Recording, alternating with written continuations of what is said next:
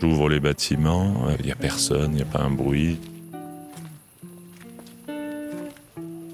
Je vais souvent sur la parcelle qu'on va vendanger.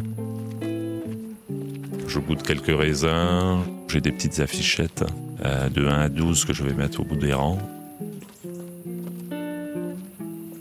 C'est l'occasion de se poser au bureau aussi, de noter un petit peu les tonnages qui ont été ramassés, les parcelles qui ont été vendangées. Le café a coulé durant la nuit. T'es seul et j'aime bien ce moment-là. Soleil et chaleur estivale ont gorgé les raisins qui, en ce début de mois de septembre, attendent d'être cueillis au juste moment. Un œil sur la météo du jour et le choix est porté sur quatre parcelles à vendanger, tandis que les cueilleurs arrivent de bon matin. Un autre cheval. Un podcast Château Cheval Blanc. Épisode 2 le fruit.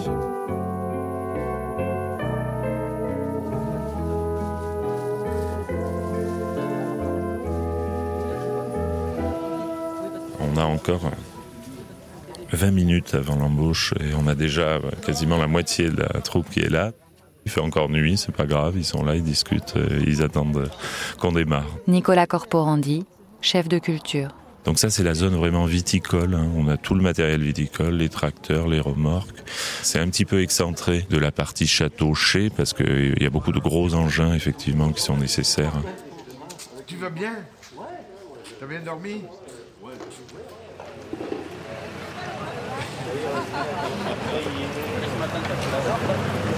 Juste une minute d'attention pour, euh, pour aujourd'hui. Donc on va faire la même chose, hein. on va travailler euh, que la matinée, il fait encore très chaud cet après-midi. On finira à midi et demi, à 13h, on verra selon l'avancement. On a deux parcelles à faire, on va finir où on était hier. Et après on partira sur la parcelle 1, qui est un gros morceau de jeune vigne aussi. Euh. Allez, on, va, on commence de ce côté-là de la parcelle passes ta vie à être euh, voilà accroupi, à te pencher. Euh, tu portes des seaux qui sont quand même très lourds. Hein, et, euh, un seau, c'est à peu près 8 kilos. Une troupe comme celle-ci, on vendange 12 rangs à la fois et ces gens-là, ils arrivent à nous ramasser 20 tonnes de raisins dans la journée. Sachant qu'il y a deux personnes par an, ça fait quand même des quantités de raisins. Tu rentres chez toi le soir, t'es es fatigué, tu dors bien, il n'y a pas de souci. Je regarde la grappe si elle est bonne. Et puis voilà. Sylvie Garcia, vigneronne. Comme il n'y a pas beaucoup de feuilles, eh bien, euh, ça va vite à couper. Où placer le panier, euh, comment tenir la grappe, où couper pour pas perdre de temps. Tout est optimisé en fait pour que ça aille très vite. Voilà. Surtout mettre la main en dessous et on coupe au-dessus pour pas se couper les doigts. Comme ceci. On leur donne des gants, bien entendu, hein, pour qu'ils aient pas les mains qui collent. Euh, les raisins sont très sucrés. Quant à ton seau, ton sécateur qui est plein de, jus de raisin, tout colle, c'est assez désagréable. Et voilà, on fait en sorte de ne pas laisser de feuilles. Et puis euh, voilà, on a un beau panier. Et là, c'est rien parce qu'il n'y a pas beaucoup de grappes. Maria Pascoal vigneronne. Elles sont petites, mais quand elles sont belles, c'est un pied, ça remplit un seau de moment. Là, euh, c'est différent quand même, il n'y en a pas beaucoup. C'est une plante, c'est pour ça. Elle est toute jeune encore. Elle donne pas beaucoup.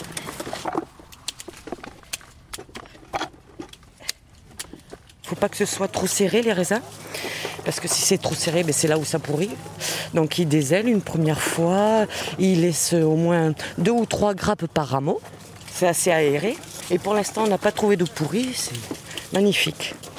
Ça fait depuis quelques années où c'est pas pourri et donc euh, ça va très vite. On n'a pas trop besoin de trop trier déjà à la vigne. Voilà.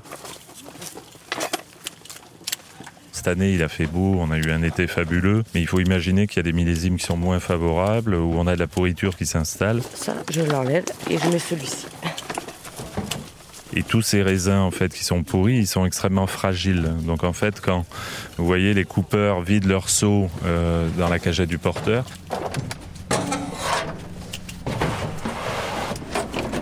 Voilà, il y a une action mécanique qui fait que euh, la baie, elle va éclater. Et ça, on le veut absolument pas. Donc que des raisins euh, parfaitement sains dans la cagette, dans le seau.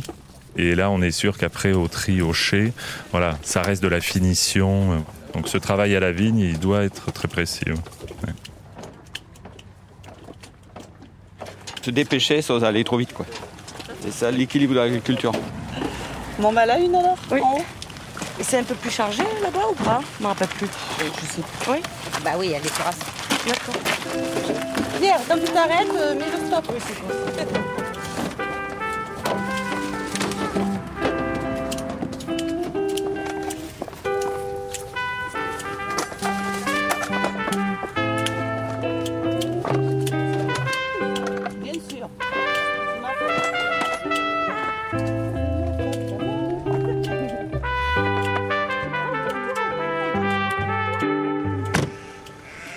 Ouais, Nico.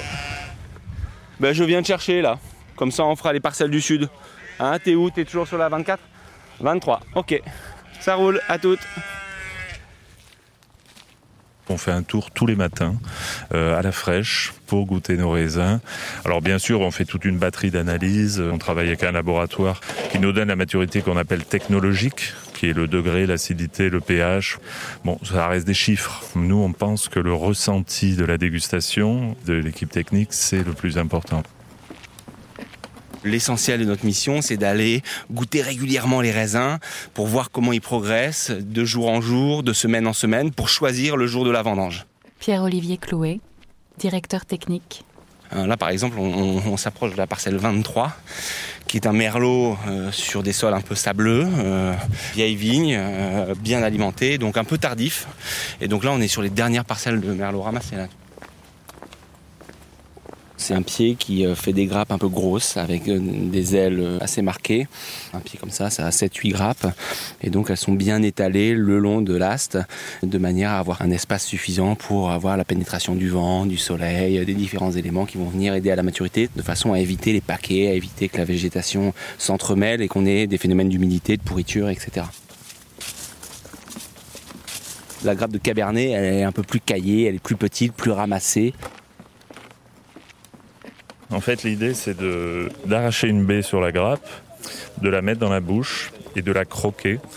Et on va juger donc du croquant de la pellicule, mais aussi de la nature de la pulpe. Il y a deux ou trois pépins au milieu de la baie. Et en fait, il faut que la pulpe, quand vous croquez la baie, soit assez lâche, qu'il n'y ait pas des grumeaux. Quand elle est encore agglomérée sur les pépins, ça veut dire qu'on n'est pas à maturité optimale. Quand elle est fluide, que les pépins se libèrent facilement, là, vous êtes sur une très belle maturité. Ce qui est intéressant, c'est de se rappeler comment elle était hier, il y a deux jours, il y a cinq jours, il y a six jours. Regardez un peu la météo. Cet après-midi, ils annoncent 36 degrés. On peut pas imaginer que 36 degrés, le raisin en sorte comme si c'était rien passé. Donc il faut aussi intégrer que tu es en train de cuisiner avec un feu vif, quoi. Et que toi, tu peux pas la régler, ta gazinière. Chaque après-midi, il mûrit. Donc dès qu'on sera sur la facette fraîche qui nous intéresse, on va se jeter sur le raisin, on rentre ça dans le chai, on le met à l'abri et on fige cette facette parce qu'elle nous intéresse euh, comme ça. La troupe est en train de- d'entasser les cagettes sur le tracteur. Là, c'est la fin du rang, donc je prends tout. Après, je vais re- recharger euh, au camion, au tracteur.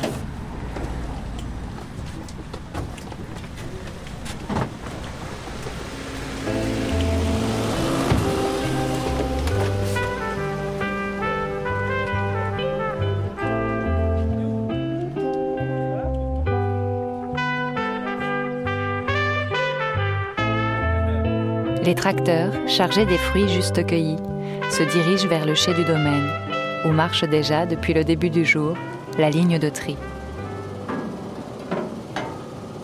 Les tracteurs arrivent, chaque palette de raisin va être pesée. Carole André, maître de chai. Ces palettes vont rester 24 heures au froid. C'est assez joli là. hein. Ils ont changé les grappoirs cette année. C'est vrai que c'est bien pour voir les grappilles, les, les petits vers, les- tout ce qu'il faut enlever, les feuilles. Les grains du merlot sont plus gros. Ça, c'est du cabernet franc. Et c'est vrai que y- y- les grains sont beaucoup plus petits. On débarrasse les graines noires, des herbes qui restent, des petites bêtes, des... Il y a beaucoup d'araignées, d'escargots et de pince-oreilles. Les rafloirs va séparer la partie verte, qu'on appelle les rafles, des petites baies. Et les baies, quant à elles, vont arriver au trissure baies. Euh, ici, la machine euh, équilibre pas forcément bien le raisin, donc nous, on, on l'aplatit. Ces petites baies, quand elles ont été euh, correctement euh, triées, elles vont repasser à nouveau par une autre girafe qui va les, les faire remonter jusqu'à une machine qui s'appelle un fouloir, qui va éclater la baie. De cette manière-là, le jus ne reste pas emprisonné, tout en gardant la peau. Pour les rouges, on garde tout. Et ce raisin va descendre par gravité, donc il va tomber dans la cuve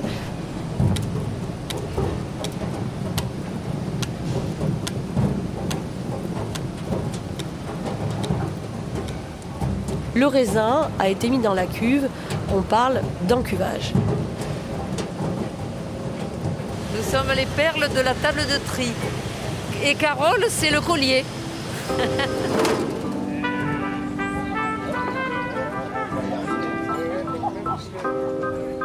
c'est tout ce qu'on ramasse là, on ne goûte plus les raisins là. Moi j'en ai mangé 40 kilos là en 15 jours, je peux plus les voir en photo. Non, là, le programme il est fixé, donc on va, on va goûter en salle de dégustation par contre. Là, il y a tous les jus qui fermentent, là, il y, y a une grosse, grosse dégustation.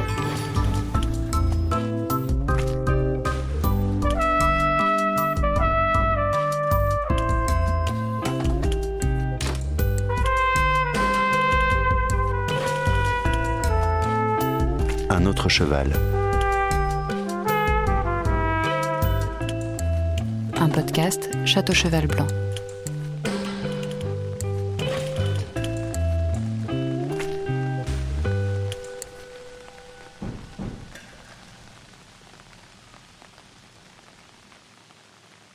L'abus d'alcool est dangereux pour la santé.